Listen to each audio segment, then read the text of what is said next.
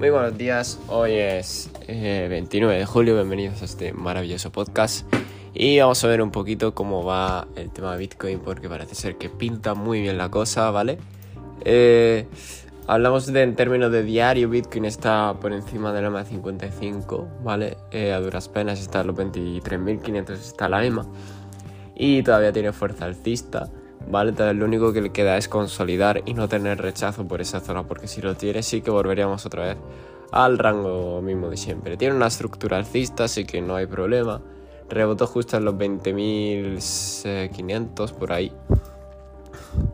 Lo cual es muy bueno para el precio. Y nada, ahora solo queda esperar a ver cómo se desarrolla, ¿vale? En 4 horas sí que es verdad que no tiene la misma suerte de estar tan bien. Eh, está bien, pero Esperemos que no haga un doble techo, ¿vale?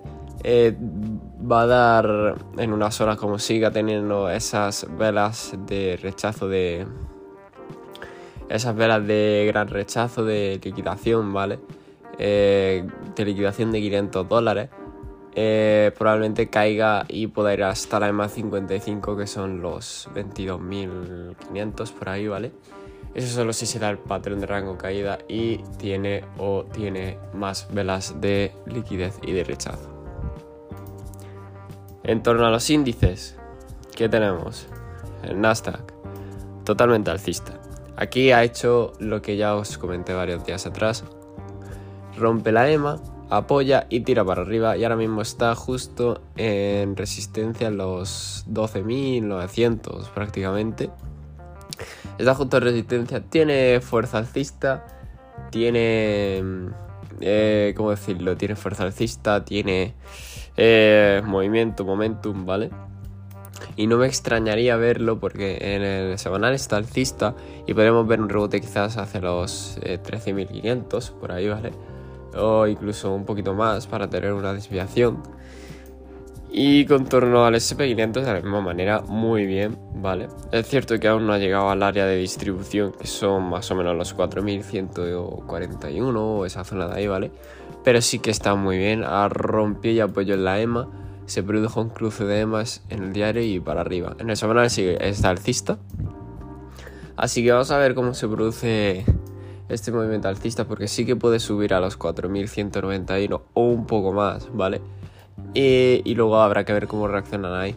Pinta recuperación de mercados, no os voy a engañar, pinta recuperación de mercados. Bitcoin en el mensual, bueno, en el semanal, mejor dicho, perdón, va a cerrar eh, esta vela y si la cierra así, bueno, va a estar bien porque probablemente de patrón de entrada. Y cuando de patrón de entrada, señores, eso es eh, más recomendable para buscar rebotes. Y si tiene un rebote, es posible que nos vayamos a la zona de los 30, 31, 32, ¿vale? Eh, para comprar ahora, me esperaría retrocesos en 4 horas para incorporarme al mercado, eh, sinceramente. En torno a la dominancia, pues sigue igual, lo que me sorprende. Pero nada, ya sabemos lo que pasa. Si miro el oro, genial, el oro está haciendo justo lo que ya dijimos que iba a hacer y alcista hasta los 1789, 1790, que es justo la zona que tengo ahí de, mi TP, vamos, de mi take profit. Las altcoins muy bien, ¿vale? Están alcistas, algunas están pumpeando una barbaridad loca, ¿vale? Eh, Ethereum está igual que Bitcoin. Así que el mercado se va recuperando poco a poco. Veremos a ver cómo se evoluciona porque aún no estamos al 100% seguros. Pero pinta bien, pinta bien por ahora. Vamos a ver las indicaciones que nos dan. Eh, eso es todo por hoy. Recordad que este podcast no es consejo financiero ni recomendación de inversión, solo es un análisis para que sepáis cómo, cómo va el tema y poco más. Nos vemos el lunes ya en el siguiente podcast.